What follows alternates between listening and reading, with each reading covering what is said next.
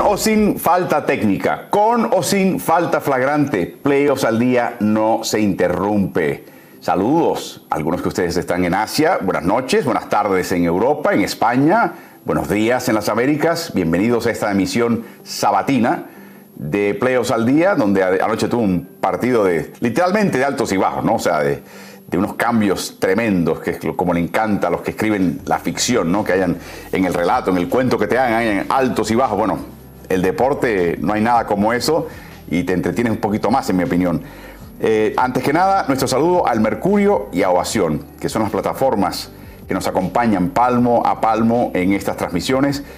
A través de esas plataformas pueden ustedes enviarnos nuestro comentario, comentario, sugerencia, eh, memes, ocurrencias, saludos. Díganos siempre dónde están. Eh, nos encanta ver de qué rincón del mundo nos escriben, qué están haciendo y qué les parece, qué, qué es lo que está pasando en una serie, con un equipo, con la NBA, lo que quieran, por favor. Todo incluido ahí. También pueden hacerlo en las plataformas de Ritmo NBA. Estamos en Twitch, en un canal. Tenemos también una página de Facebook. Estamos en cuentas de Twitter, de Instagram. Estamos en un canal de YouTube que sigue creciendo. Es el canal Ritmo NBA-NFL.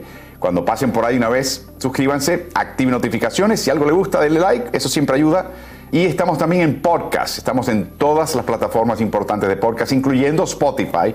Más de la mitad de ustedes bajan los podcasts a través de esa plataforma. Ritmo NBA, de nuevo, no solamente descarguen una emisión, suscríbanse de una vez. Hay audios captados de estas discusiones matutinas y también hay audios originales dedicados solamente a audio en Ritmo NBA que pueden seguir de cerca. Anoche un solo partido y es lindo no tener la distracción que la NBA no te empalme partidos, no, no, siéntate a ver un lindo partido de básquet y anoche no decepcionó. 126, 117, gana Golden State, sigue ganando como local, como dicen en el lema trillado, la serie no ha empezado, la serie va a pasar ahora a Dallas, Dallas obligado a ganar ese tercer partido, perderlo implica caer en el hoyo 0-3, estamos en el ciclo de cada 48 horas. Así que esto no para por nadie, ni el COVID va a parar esta serie. Así que va a ser bien interesante ver lo que va a pasar cuando esta serie pase a la patada. ¿Qué serie? Y ahora van al Garden, a una serie empatada en el primer partido, en realidad es el segundo partido. Todos los partidos impares son bisagra, a menos de que la serie esté ya definida hacia un lado u otro. En este caso, serie empatada, tercer partido es partido bisagra y están todos tratando de buscar una plaza en las finales de NBA, que es el propósito de toda esta competencia y finalmente ganarlas. Así que va a ser muy interesante. Ayer la NBA por fin desenvaina sus equipos ideales, sus cuadros de honor defensivo. No hay tantas sorpresas acá. Quizás la composición es lo que afecta porque están limitándote a colocar dos bases, dos aleros y un pivot. Pero por ejemplo, en el primer equipo tienes a Giannis Antetokounmpo, que sí es a la pivot, pero a veces juega de pivot. Jaren Jackson, que en realidad, de nuevo, a la pivot, que juega mucho de pivot. Y en ese sentido estás tratando de, esconder un poquito el tema. En la segunda línea, lo mismo. Estás colocando a jugadores internos, le estás dando más prioridad al interno y quizás aparece un Robert Williams que no deja de ser un gran jugador defensivo, eh, pero que no era el jugador defensivo hasta que hizo un ajuste este año y Udoka que le permitió ser más jugador defensivo. O sea, me pregunto de nuevo, la votación en qué se fundamenta si quizás deberíamos evitar en este momento poner las gringolas de que hay que tener dos de este tipo, dos de este tipo. No, no, no, no. Ponme los mejores. Si son cinco pivots, son cinco pivots. Si son cinco externos, son cinco externos. Sí cabe eh, la pena mencionar que hay dos jugadores de Milwaukee, dos jugadores de Celtics en este grupo. Es verdaderamente impresionante lo que, lo, lo que hacen ambos. Y te puedo, yo podría también añadir que Williams está a la par de otros jugadores defensivos en su equipo. Pienso en Al Horford, pienso en Grant Williams y hasta pienso en Jason Tatum cuando viene afilado, como por ejemplo en la serie contra Brooklyn. Eso te habla volúmenes de la calidad que tiene ese equipo de Boston defensivamente y la razón por la cual están donde están en este momento, tratando de sacar esa serie adelante y poder llegar a finales y ganar un decimoctavo eh, título de NBA, que sería eh, impresionante. Así que vamos a ver qué pasa ahí, pero de nuevo, no hay que colocarse para mí las gringolas de posiciones. Ponme los cinco mejores, ¿verdad? Defensas. No me quites uno y me lo pongas en el segundo cuadro. Me parece que es que no vale la pena. Y por último, noten que la NBA sigue insistiendo en que la prensa eh, eh, ejerce el, el voto y decida estos premios, que son cruciales. Por ejemplo, un jugador que está en el primer equipo defensivo puede conseguir un Supermax. O sea, empieza a determinar la composición de equipos, inclusive. Por eso es que yo siempre abogo que la prensa no debería estar ni remotamente cerca de esto. Debería ser un esfuerzo voluntario de cada miembro de la prensa. Hay varios colegas latinoamericanos, iberoamericanos que están votando. Mi sugerencia, eh, con mucho respeto, es que se separen de ese proceso. La liga tiene que buscar otra manera que evite que personas que no están capacitadas tomen esas decisiones. Y te das cuenta que la liga se da cuenta de ese punto porque este año, por primera vez, no revela las identidades ni los votos de los 100 panelistas. Eh, las identidades sí, pero no revela los votos hasta que termine el ciclo de votos. Porque saben que hay malos votos en cada uno de estos premios y lo que quieren evitar es que acribille el Twitterlandia, por ejemplo, acribille a un individuo que votó por tal o más cual y que no llena el consenso de la población. Así que para cobijarlos, para proteger a sus votantes, ellos van a revelar quién votó por quién al final del último premio. Me parece un poquito cobarde también. Si votas, votas, si tienes, te estás convencido que estás en lo, correcto, no debes tener miedo a exponerlo. Pero la liga te está empezando a proteger y eso habla un poquito de la necesidad de reforma en este caso. No estoy seguro que hay un mejor modelo, tengo que mencionarlo. No estoy seguro que lo hay, no, va a ser fácil. Los jugadores son muy a veces mezquinos, eh, no toman esto en serio, eh, eligen a cualquiera, al aguatero del equipo, lo meten en la papeleta o sea que hay falta de seriedad y falta de rigor de parte de los jugadores, pero siempre digo que si hay un prejuicio, prefiero el prejuicio del jugador que el, y el entrenador que el del miembro de la prensa. Pero bueno, con eso concluyo la cobertura de esto y seguimos ahora con el próximo tema. El próximo tema es Los Ángeles Lakers. Sí, yo sé, siempre estamos hablando de Lakers, pero es que siempre dan que, que hablar en este momento. Así que en este caso ya anuncian que tienen cuatro finalistas en su búsqueda de director técnico. Curiosamente, son los cuatro finalistas que también están de finalistas en el proceso de Charlotte. Es interesante cuando eso pasa, porque por ejemplo, si yo quiero a uno en particular, parece que los Lakers están eh, muy impresionados, así lo dice la noticia, es el que Darvin Ham, el asistente de Mike Budenholzer Milwaukee, exjugador por ocho años en la liga, es el que más ha impactado a la gerencia de Lakers en el proceso de ya segunda vuelta de entrevistas. Así que di tú que es el favorito en Lakers. Si a mí me interesa Darvin Ham y soy Charlotte, le hago una oferta que no pueda resistir y se lo quito a los Lakers. Es interesante que tenemos cuatro candidatos y aparentemente, por lo que aparenta, uno está orientado a un equipo y el equipo se orienta a él. Quizás Charlotte está orientado a otros los cuatro. Y es interesante también mostrarlo porque es un entrenador cuya fortaleza es comandar el respeto de los jugadores a los cuales va a entrenar es el, lo que llaman, la frase que utilizan en inglés es líder de hombres, leader of men. Es que no es un jugador, un individuo que viene de la parte táctico-técnica. No es que no la sepa, es que ese no fue su punto fuerte. No se quemó las pestañas coordinando video, por ejemplo, como lo hizo Eric Spolstra. Son personas que usualmente jugaron en la liga, que saben eh, cómo lidiar con personalidades en un vestidor, que saben lo que es una temporada larga, lo que se puede decir y no se le puede decir a la estrella en qué momento, y que tienen esa sensibilidad de cómo hacer funcionar un conjunto de egos y de grandes y, diestros jugadores. Eh, ahí está en ese grupo Imi Doka, clásico jugador líder, líder de hombres, Monty Williams, eh, Willie Green, voy a añadir Steve Nash, Jason Kidd, son todos partes de este tipo de entrenador que ahora se está, está entrando de moda y Darwin Ham es uno de ellos. Así que vamos a ver si lo ficha finalmente el equipo de Los Ángeles. Kenny Atkinson es el otro interesado por Los Ángeles. Recuerden que él no solamente levantó a un Brooklyn Nets después de la era de Paul Pierce y Kevin Garnett cuando el equipo estaba en el piso, pero en el proceso estableció una cultura de desarrollo constante, de que si hoy me das cuatro, mañana quiero que, quiero que me des cinco. Quiero que tú, que no eres jugador clásico, eres un armador tirador, vas a ser un armador pasador. Te voy a obligar a desarrollarte, a redondearte eh, tienes que tener la, voluntad, la paciencia, la apertura mental para que yo te entrene. Pero no es eh, aparentemente el gusto de todo jugador, sobre todo lo que le pasó al final en Brooklyn a Kenny, donde colocó a DeAndre Ayton en la banca y a Nicky Claxton de titular, y eso le cayó tan mal a Jordan, que era tan buen amigo de Harden, de Irving y de Durant que finalmente lo echaron.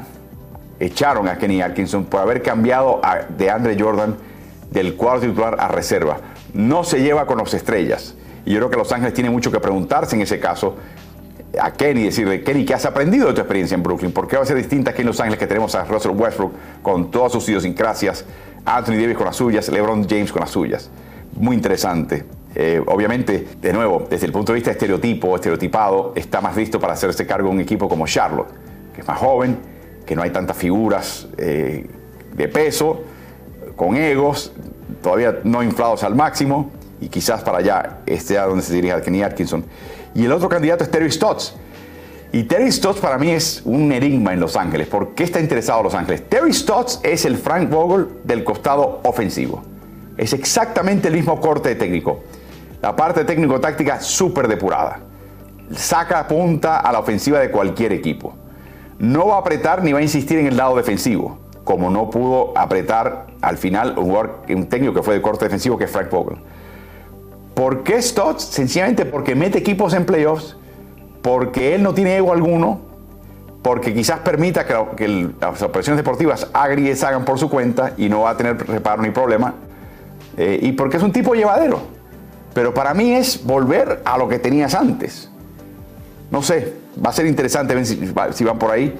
No quiero restarle méritos a Stotts, pero me parece que es el Frank Vogel de otro costado de la cancha. O sea, no hay nada nuevo bajo el sol en ese sentido en Los Ángeles y veremos qué pasa ahí. Siguen los runes de Zach Lavin, siguen, siguen, siguen, es como un gotereo que está filtrándose poco a poco. Esta vez es el papá de Lonzo Ball, recuerden, compañero de equipo de Zach Lavin, que no pudo terminar la temporada lamentablemente por lesión y que cuya lesión aparentemente es más seria de lo que pensábamos. Yo creo que lo que está pasando es que tuvieron que esperar un tiempo para ver si lo operaban o no y está quedándose claro que se tiene que operar y si te tienes que operar, mientras más temprano, mejor. Y podría afectar su, si se opera finalmente eh, Lonzo, podría afectar su disponibilidad al comienzo de la temporada que viene. Eso es otro tema. El papá es un bocón. No, puede parar de hablar. ves un micrófono y no puede resistir. Y lo entrevistaron en un podcast eh, recientemente, en el podcast de David Kaplan. Y dice el papá de Lonzo Ball, Lavar Ball, que Zach Lavin quiere irse de Chicago porque reciente el reconocimiento y papel que ha desarrollado en solamente un año tras su llegada de Mar de Rosa. Pocos equipos pueden acomodar el salario que busca Lavín como agente libre, si fuese agente libre despendido, que de querer abandonar Chicago le gustaría aportar sus derechos Bird, o sea, poder tener el salario más alto que devengaría con un equipo que ha tenido sus derechos por los últimos tres años, y, eso es traspasable. Cuando te traspasa un equipo, se van los derechos Bird con tu contrato. Así que para él idealmente sería un firme y traspasa eh, y recuerden que ya lo, mencionamos en Pleios al Día, Lavin cambió su representación a Clutch Sports, que es Rich Paul, que es el amigo del alma de LeBron James, y siempre ya el run es de que este chico se quiere ir para Los Ángeles. El problema es que Los Ángeles no tiene nada que ofrecerle a Chicago a cambio, así que tendría que irse como agente libre y ganar un montón menos de dinero de hacerlo como agente libre que si se fuese en un traspaso. Así que veremos qué pasa ahí. Eh, es curioso porque Lavar, Lavar Ball Hacía tiempo que no oíamos hablar de él, se había calmado y de repente volvió a reventar y sale con una noticia. Y es obvio quién es la fuente de todo esto, es su hijo Alonso, que se lo comentó. Así que veremos. Por último, ya decidió el Orlando Magic quién va a fichar con su primerísima selección global de este sorteo 2022. Emergen ya informes y runrunes de quizás se van por Jamari Smith, quizás se van por este, por otro. Pero ahora están eh, eh, conectando puntos en el papel que Jamal Mosley, el director técnico de este equipo y la jefatura del equipo de Orlando, vaya quizás a fichar a nada menos que Chet Holmgren. Chet Holmgren estuvo y jugó en la Academia Minnehaha en Minneapolis junto a Jalen Suggs. Jalen Suggs, hoy por hoy jugador de Orlando, que fue la selección de primera vuelta del año pasado. Recuerden, Suggs fue de Minnehaha, la prepa, a Gonzaga. Esto un año, llega a la NBA. Holman en Minnehaha, un año después, juega en Gonzaga un año y ahora está dispuesto a la NBA. Y la idea es que empatarían a este espigado enorme, lungo, largo jugador Chet Holmgren con su amigo del alma Jalen Sox de nuevo juntos en Orlando. Ahora, Orlando tiene a Wendell Carter, Orlando tiene a Jonathan Isaac y Orlando tiene como agente libre restringido a Mo Bamba. Mo Bamba fue la selección sexta global del draft 2018, típicamente un pilar de tu equipo. Pero se está hablando de que Mo Bamba no llena expectativas en Orlando y lo podrían dejar ir como agente libre restringido y Holmgren esencialmente lo reemplazaría. Así que veremos qué pasa en todo eso. Pero es interesante seguir ese tema. Imagínense que los amigos de infancia se reúnan como profesionales ya a jugar juntos en un mismo equipo en la NBA. ¿Qué partido anoche nos dieron Golden State Warriors y Dallas Mavericks? Eh, Dallas Mavericks en un momento con ventaja de 19 puntos para perderla y perder el partido. Eh, un partido eh, emocionante porque nos enteramos previo al comienzo del partido que Luka Doncic algo tiene que haber comido en la cancha de Golden State después del primer partido en la serie. Dice que llegó al hotel, sintió náuseas y empezó a devolver y a vomitar y se pasó la noche haciendo eso. Eh, no durmió para nada esa primera noche. Va a la práctica el día siguiente como un zombie, muy poca energía. Eh, hace un par de cositas, pero no hace mucho. Sigue con ese dolor eh, en el, en el hombro derecho, por supuesto. Eso no cambia, eso se empeora con cada partido. Pero luego, esa noche dice que durmió dos o tres horas. O sea que él llega al partido deshecho. Él llega al partido sin dormir, cansado, enfermo eh, y la verdad es que hay que quitarse el sombrero en el lado ofensivo. Lo que hizo este chico bajo esas condiciones es loable, es increíble, verdaderamente, es algo totalmente extraordinario y hay que reconocérselo porque no se da todos los días. O sea, eh, pasar por eso y se le ve en la cara. Y de hecho, eh, al principio del partido vimos en las primeras posiciones ofensivas que el que trae el balón al costado ofensivo era Jalen Bronson y no Luca. Y, la, pregunta mía es, wow, ¿será este el patrón del partido? Pero no, miren, ahí está en el poste medio y ataca el poste bajo. Ese fue el juego de Luca Doncic en este partido. Eh, fue el ajuste que habíamos sugerido, curiosamente, el día previo, empleos al día, era que él tenía que penetrar o tenía que estar cerca del aro generar, el, tener el balón en la mano, tocando la llave cerca del aro para crear situaciones para él, si tenía el duelo favorecedor, que casi todos lo son, francamente hay muy pocas personas que lo puedan marcar con eficacia cerca del aro o hallar a sus compañeros. Y así fue. Es increíble. Ah, pero el otro gran ajuste que hizo este equipo de Jason Kidd es que no hicieron pick and rolls en la primera mitad. Eh, abrían la cancha, colocaban los cuatro compañeros, dos a cada lado, de abrían la cancha, se colocaba en el eje central eh, Luka Doncic, le, se le encimaba Andrew Wiggins y lo que hacía era que hacía con el drible un pequeño movimiento para entretener y quizás mover lateralmente a Wiggins, tan pronto tiene un poquito falta de balance, ¡pap! da un primer paso y corta. Todo lo que él tiene que hacer es dejar a Wiggins en el otro lado de este hombro, si está yendo por la diestra. Ya, si, logra eso, ya tiene la ventaja y con eso puede anotar. Eh, y así fue. Y creó situaciones en la llave que desembocó en un equipo que empezó muy bien de triples, de hecho. Eh, con cinco minutos por jugar en el primer cuarto, tiene que inmediatamente Steve Kerr armar de nuevo el cajón y uno, la, zona donde colocas a cuatro jugadores en un rectángulo y el quinto que es Wiggins siguiendo a Luka Doncic eh, a donde sea. Y de hecho bajó la escuadra a colocar a Green, a Draymond Green y a Otto Porter como internos justo cuando empieza a insertar las reservas en la cancha Jason Kidd.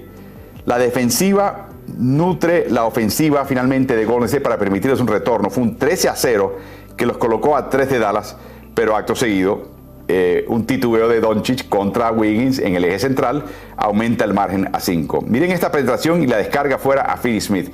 Ese es el juego de Dallas en su máxima expresión en este momento. Y luego, aquí está el eje central, lo despoblado, penetra sin problema, consigue la falta de Wiggins. Esto es lo que les funcionó en la primera mitad a Dallas. ¿Por qué desistieron de hacer eso? ¿Por qué empezaron a hacer pick and rolls? ¿Por qué en el pick and roll el que llamaban era el jugador de Kevon Looney? Es un gran misterio para mí. Es, pedir lo más eficaz del contrario. Y ves que no le funcionó a Dallas. Increíble. Eh, eh, eh, me dejó la boca abierta. Si está funcionando, no lo cambies. No lo cambies. Curry se metió en problemas de falta en este partido. La primera fue táctica, la segunda en el cierre del primer cuarto la cometió él por su cuenta y luego comete una tercera eh, falta que fue una segunda falta táctica.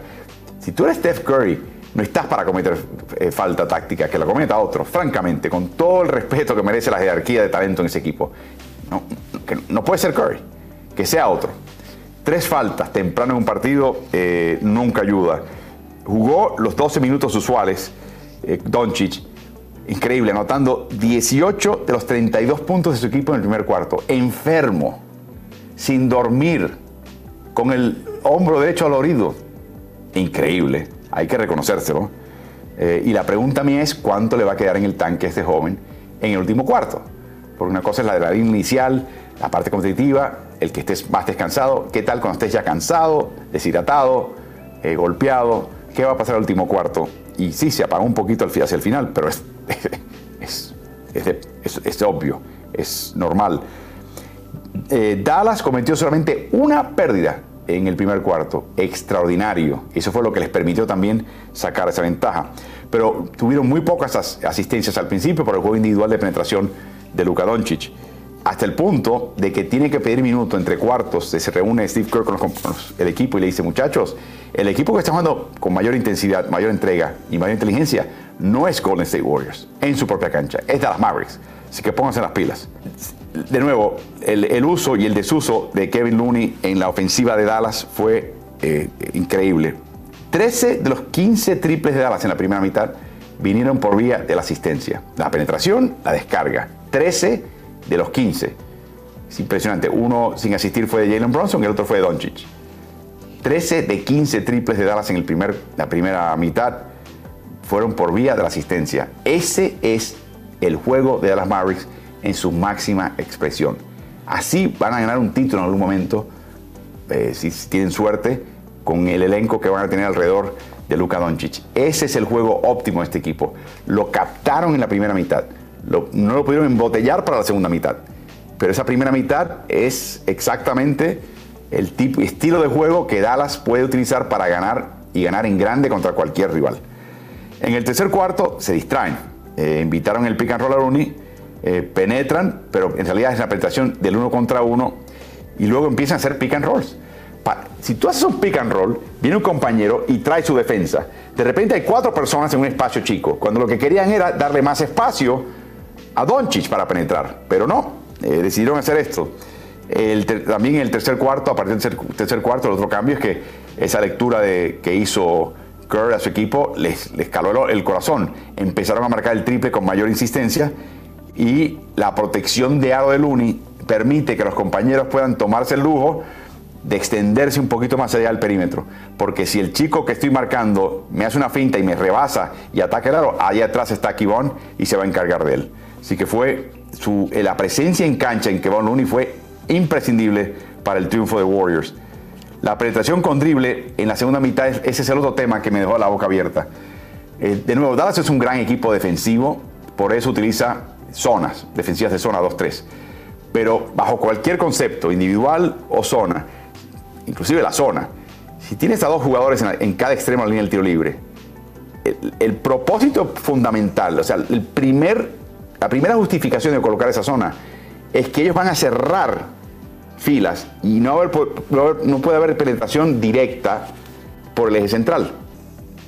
Que dé la vuelta, que pase por los costados, que vaya por las alas, que pase el balón, pero no vas a penetrar. Golden State penetró a sus anchas en toda la segunda mitad. No pudo cerrar Dallas y le costó el partido a los Mavericks. Es increíble, tenían el personal en el lugar correcto. El siguiente no tuvieron la disciplina de cerrar eh, contundentemente y obligar al equipo contrario a, a hacer otras cosas. ¿Qué pasó? La licuadora de Golden State. Entra uno, todo el mundo empieza a rotar defensivamente Dallas y siempre hay alguien abierto que corta de Golden el que, en este partido, ese señor fue Kevon Looney. ¿Cuántas veces vimos a Looney cortar, tomar el balón y hundirla sobre el aro? ¿Cuántas veces? Media docena en este partido. La culpa no es esa rotación final, la culpa es la penetración original, que pone a todo el mundo en la licuadora.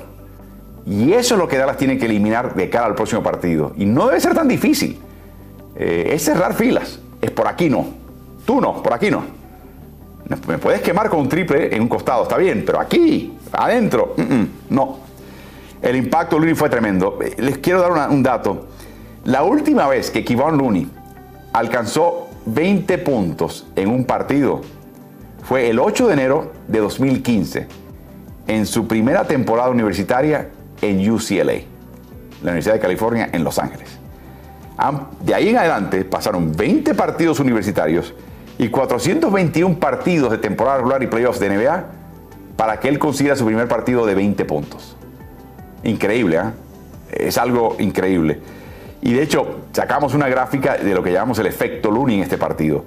Los minutos de la segunda mitad aumentaron de nuevo porque de repente, inexplicablemente, Dallas utilizaba un pick and roll con Looney, que es la parte más eficaz del equipo contrario. Los triples de Dallas se cayeron. Los puntos en la llave de Dallas más o menos parejos. Los puntos en la llave de Golden State explotaron por esa penetración que les menciono. La ventaja en rebotes brutal con Looney en cancha comparado con, con la primera mitad y la otra cosa que es mérito de Golden State, no tiene tanto que ver ni eso, es que cometieron solamente 5 pérdidas en la segunda mitad, después de haber cometido 11 en la primera, y esas 5 pérdidas en la segunda mitad no le costó puntos. Así que Golden State Warriors se convierte ahora en la quinta franquicia en sumar 200 triunfos de playoffs. Lakers, Celtics, Sixers, Spurs, los cuatro, las cuatro franquicias que ya son miembros de ese club, 200 triunfos en playoffs en historia, en su historia en la NBA. Warriors ahora suman 11 triunfos en partidos de playoffs en los cuales perdían por 15 o más en algún momento desde la temporada 2015, que es el momento que viene a la dinastía de Warriors a su fruición. tienen, les menciono, 11 eh, triunfos donde perdían por 15 o más. Equipo que le sigue desde el 2015, Celtics, con 6. O sea, están dos cabezas por encima del que le sigue, que es el equipo de Celtics. Doncic suma su séptimo partido de playoffs con 40 puntos igualando la proeza de Dirk Nowitzki dentro de la historia de la franquicia de Dallas. Eh, solamente LeBron James con 8 suma más partidos de playoffs de 40 puntos antes de cumplir los 25 años de edad. O sea, tiene 8 y ya Luca está detrás de él con 7. La diferencia es que LeBron tuvo 8 a los 25 años de edad, Luca tiene 7 a los 23. O sea, va a despedazar esa marca. De nuevo, en el lado ofensivo, lo va a despedazar. Doncic es uno de 29 jugadores con al menos 5 partidos de playoffs con 40 puntos anotados. Dentro de esos 29, Doncic con marca de 2 victorias y 5 derrotas y Russell Westbrook con marca de 3 victorias y 4 derrotas tienen marca perdedora. O sea, de los 27 jugadores que han tenido 5 eh, partidos de playoff con 40 o más puntos anotados en cada uno de ellos, todos sus equipos en esos partidos ganaron, generalmente. Los únicos dos en los cuales alcanzaron los 40 puntos, pero su equipo no ganó, Doncic y Westbrook. Eh, en este caso. Pero de nuevo, no se puede pedir más a Luka Doncic en este partido. Eh, de nuevo, eh, no ganó, una lástima, porque haber ganado estarías mencionando este partido al lado de ese partido de finales en Utah, donde Michael Jordan comió una pizza la noche anterior, se enfermó y llegó, creo que fue el cuarto o quinto partido de esa serie, llegó totalmente deshecho, con, con diarrea, con todo tipo de problema gastrointestinal eh, perseveró, su equipo ganó, ganó el título y ya se habla del partido de la pizza de Michael Jordan. Bueno, no sé exactamente qué comió en la cancha antes de irse al hotel después del primer partido él, pero es algo interesante ver, colocar esto como un hito en la carrera de Doncic. Lástima que su equipo no pudo ganar. Pregunta de Daniel Allen. ¿Cómo Looney puede jugar contra tripleros y Gobert y Ayton no? ¿Es por Looney o por el sistema de Golden State Warriors? Tiene mucho, pregunta y saludos desde Montevideo. Gracias Daniel, una buena pregunta. Eh, en el esquema de jugadores internos, recuerda, Looney es petizo. Looney es un ala pivot falso, jugando de centro.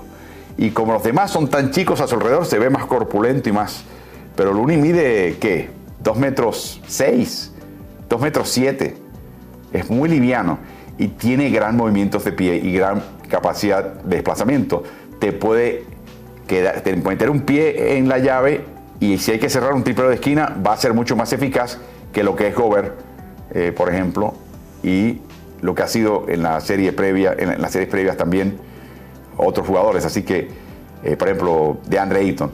O sea, creo que tiene esa capacidad física un poquito superior para hacerlo y de esa manera evita eso. El tema del sistema es, solamente el hecho de cómo marca el equipo de Golden State eh, y el tener a Draymond Green en cancha junto a él. O sea, parte de la clave de Looney que tiene a Draymond Green. Y Draymond Green marca por lo menos a jugador y medio en una media cancha. Eh, si, el, si, el, suyo no es muy bueno, se distancia y está buscando pescar balones y, ayudar defensivamente. Si es bueno, se le acerca un poquito más, pero está al pendiente de tocar balones y crear el caos defensivamente. O sea, yo creo que parte de la eficacia de Looney es tener un jugador como Green. Y además, hay que otro más, a Andrew Wiggins, eh, que también tiene esas funciones. O sea que es, la, línea trasera de Golden State es muy buena defensivamente. Y, creo que si Looney tiene alguna debilidad, la esconde muy bien el equipo con la presencia de Wiggins y también de Bill. Pero muy buena pregunta porque es la clave hoy por hoy para equipos de NBA, tener jugadores como Looney, eh, falsos pivots que puedan hacer un poquito de todo. Imagínate si Looney tuviera un triple. Imagínate lo que haría ganando ese muchacho si tuviera un triple como lo tiene Maxi Cleaver. Imagínate solamente. Pero bueno, y así concluimos la discusión del partido anoche de Golden State Warriors contra Dallas Mavericks. En una época eh, pasada, en el siglo, a ver, el siglo XV, eh, Cristóbal Colón descubrió América en el siglo XXI en el cual estamos, algunos de nosotros en las Américas estamos descubriendo a Anthony Daimiel, que lleva 26 años transmitiendo eh, partidos de NBA, más bien como comentarista, analista, eh, para las distintas cadenas que tenían en una época era Canal Plus, ahora es eh, Movistar, y él ahora se nos une todos los jueves en Transatlántico. Ya tuvimos la primera sesión, fue la verdad súper interesante, lo conozco desde hace muchísimo tiempo y siempre nos ha dado, hemos sentido un poquito de frustración y, no sé, este, sorpresa y asombro de que lo que se genera en España de NBA no se consume en las Américas y viceversa. Y lo que estamos tratando de hacer es, juntar esas audiencias, así que acompáñenos todos los jueves. Es el mismo streaming de siempre.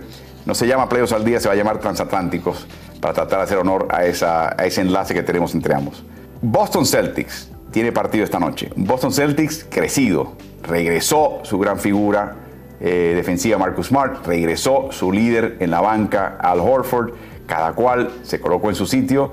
Tuvieron que aguantar un aluvión de parte de Miami al principio del partido segundo de la serie, donde Miami sacó ventaja de 10, 18 por 8. Pero ¿qué pasó en ese partido? Estaba viendo la cinta eh, de nuevo ayer. ¿Cuál fue el punto de inflexión de ese partido? Crean o no. Entró Grant Williams a la cancha en el momento en que entró Grant Williams con 5 y medio por jugar, es que empieza ese 18 a 8 a cambiar a favor del equipo de Celtics. Termina ese cuarto con 26 a 7 para ya eh, cambiar la cara del partido y luego siguieron eh, finalmente sacando de la cancha el equipo de Miami. Aquí interesante la lista de lesionados. Primero, y lo más importante aún, asciende Kyle Lowry de fuera o dudoso a debatible. Debatible, recuerden, fuera 100% de probabilidad de que no juega. Dudoso 75% de probabilidad de que no juegue. Debatible 50. Probable 25 de que no juegue. Cuando lo colocas a debatible, el jugador va a jugar. Usualmente es así, a menos que pase algo antes del partido. Jugador que tenga la etiqueta debatible generalmente juega. Para playoffs, juega. Lo que está pasando acá es una señal. Yo creo que ese joven no está listo. Kyle Lowry no está listo para jugar. Necesita un poquito más de descanso y, volver a reacondicionarse. Pero Miami se da cuenta que se le va la vida, que necesitan de Lowry. Y es verdad, es cierto eso. Así que va a ser bien interesante si limitan los minutos de Lowry, eh, si limitan su participación para que quizás alguien más traiga el balón al costado ofensivo y no se tengan que desgastar y solamente se desgaste al mínimo. ¿Cuánto Kyle Lowry vamos a ver cuán eficaz va a estar, si se va a resentir los isquiotibiales izquierdos, que ya lo hizo. Eh, va a ser bien, bien interesante ver qué van a lograr. Eh, recuerden, Lowry se ha perdido 8 de los últimos 10 partidos de su equipo. Se lesionó, regresó, se resintió, volvió a estar fuera. Ahora aparentemente veremos, pero podría estar de vuelta para este partido y para mí es señal de que pan del cúnico en las finales de Miami y obviamente le hace falta su presencia en cancha para organizar esa ofensiva. PJ Tucker, ese es otro tema increíble. Se va del partido con una lesión de rodilla izquierda, no sabemos si es inflamación o un golpe. Eh, está obviamente adolorido. Anuncian de inmediato, cuando ya llega al vestidor, que no va a jugar más en el segundo partido. Y uff. Luego anuncian que va a haber una imagen de resonancia magnética. Y digo, uy, peor todavía. Esto va de mal en peor. ¿Qué pasó?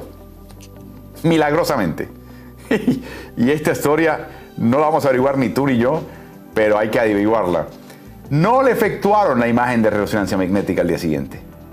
Se levantó y dijo, estoy bien, estoy bien, me siento bien, no hace falta. Y no le van a efectuar la imagen de resonancia magnética. Vamos, vamos. Yo espero que no esté mal esa rodilla. Yo espero que no la grabe en este partido. Eh, pero hay que mencionar algo. si juega o no. Y de nuevo, lo que quiero es que esa rodilla se sane milagrosamente la noche a la mañana. Ojalá. No quiero que ninguno de estos jugadores deje de jugar por lesión. Eh, resta al espectáculo. No quiero ver sus equipos completos. Quieres ver a Luka Doncic completo. Quieres ver a PJ Tucker completo. A Kyle Lowry completo. No quieres a nadie fuera. Pero ya creo que vimos en el segundo partido, antes del golpe en esa rodilla, a un PJ Tucker disminuido. Físicamente disminuido. Se torció el tobillo. Estoy seguro que está arrastrando dolores de espalda. Le está doliendo el alma. Le duele hasta el pelo. O sea, yo creo que tiene un problema este equipo de Miami. Eh, y es la condición física de PJ Tucker. Que no, aunque esté en cancha, no es el PJ Tucker que usualmente te da lo que te da. Y como vemos, está tocando acá, resistiendo acá y saliendo el partido por allá. Así que tiene un problema serio. Vuelve a estar debatible Max Truss con sus isquiotibiales, vuelve a estar debatible también con isquiotibiales Gabe Vincent. Son problemas que en una cierta jugada se les puede ponchar la goma, se les puede dar un tironeo importante y quedan fuera de lo que resta de la serie. Así que está verdaderamente en la cuerda floja este equipo de Miami y creo que a, raíz de eso es que podríamos ver esta noche jugar a Lowry. Boston no ha perdido partidos consecutivos desde el fines de marzo. Increíble. En esa dominante primera mitad, Miami, a jugador que marcó Al Horford, solamente intentó cuatro tiros en su contra y falló los cuatro. Increíble. Smart fue el defensa principal de Butler que recuerden destrozó al equipo de Miami, de Boston en el primer partido, pero en los 46 jugadas en las cuales Butler estuvo en cancha, Marcus Smart lo marcó, en 28 de esas 46 ocasiones. Es, es su defensa principal. Y en esas 28 ocasiones en que lo marcó Smart, Jimmy Butler intentó solamente cuatro tiros. Así de importante es el lugar defensivo del año de este equipo de Boston y miembro del cuadro de honor defensivo de este equipo de Boston. Su promedio de casi 6.7 asistencias por partido en playoffs es el tercero más alto en playoffs entre armadores y es el quinto más alto globalmente sin importar posición. Eso incluye, por ejemplo, Nikola Jokic, que no es, que no es eh, armador. Boston Celtics tiene marca de 4 y 0 está invicto cuando Marcus Smart alcanza los 20 puntos anotados o más.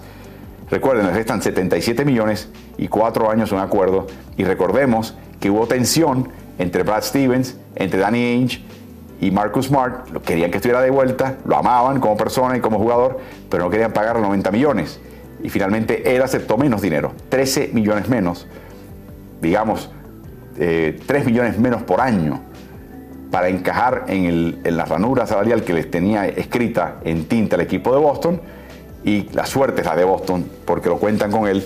Y ahora están descubriendo como armador, cosa que él siempre insistió en la era de Kemba Walker, en la era de Kyrie Irving, que no me están respetando, yo puedo hacer esa función, lo veían un poquito tosco, lo veían un poquito de otra manera eh, y quizás eh, la necesidad salarial impuso su salario, quizás el trueque fue, firmo menos de 90, firmo por 77, pero sé que al firmar por 77 este equipo no puede traerme un armador y me la van a tener que dar la bola a mí y creo que está demostrando su calidad.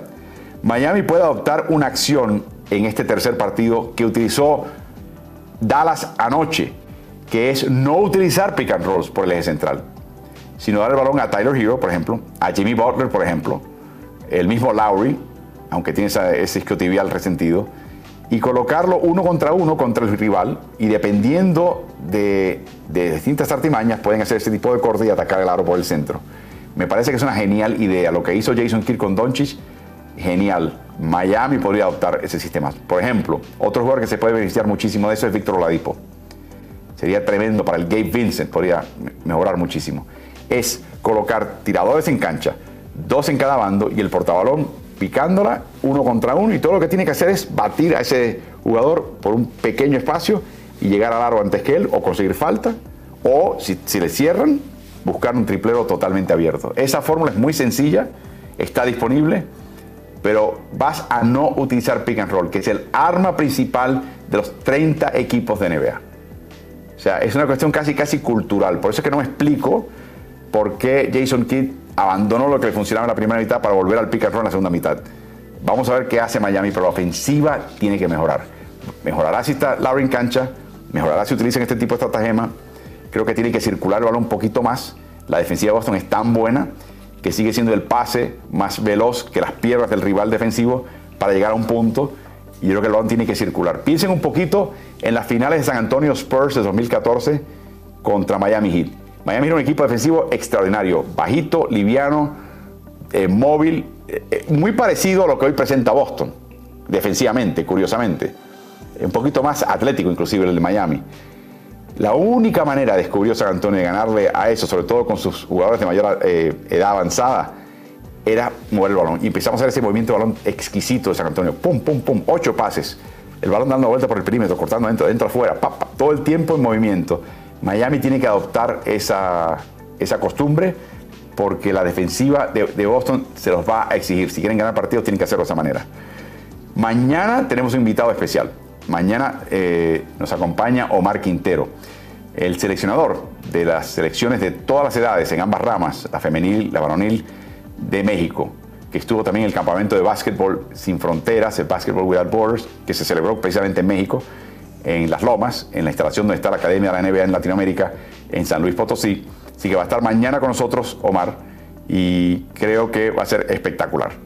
Y espero que nos puedan acompañar y él y yo también estaremos desmenuzando tanto el partido esta noche de Miami contra, contra Boston como la previa del partido siguiente. Hay una pregunta, ¿con quién salgo en la foto atrás con el coach? ¿Te refieres a esta que está acá? Sí, ese es el coach.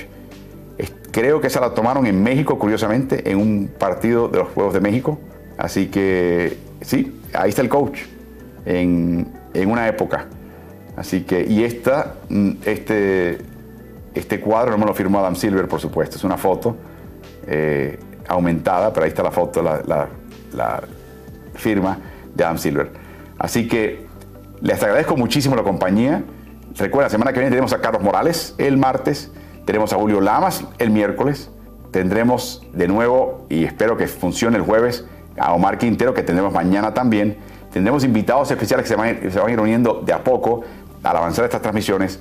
Y recuerden también otra cosa, se me olvidó recordarles, estamos en, Instagram, haciendo Instagram Lives en la cuenta de Ritmo NBA eh, durante el descanso de todos los partidos de ahora en adelante. Es breve, son 10, 12 minutos, eh, intercambiamos impresiones eh, nos saludamos, la pasamos re bien, todo rapidito y sirve como una especie de, toma de temperatura del partido y lo que las impresiones generales de ustedes y mías de lo que está pasando. Es bien entretenido.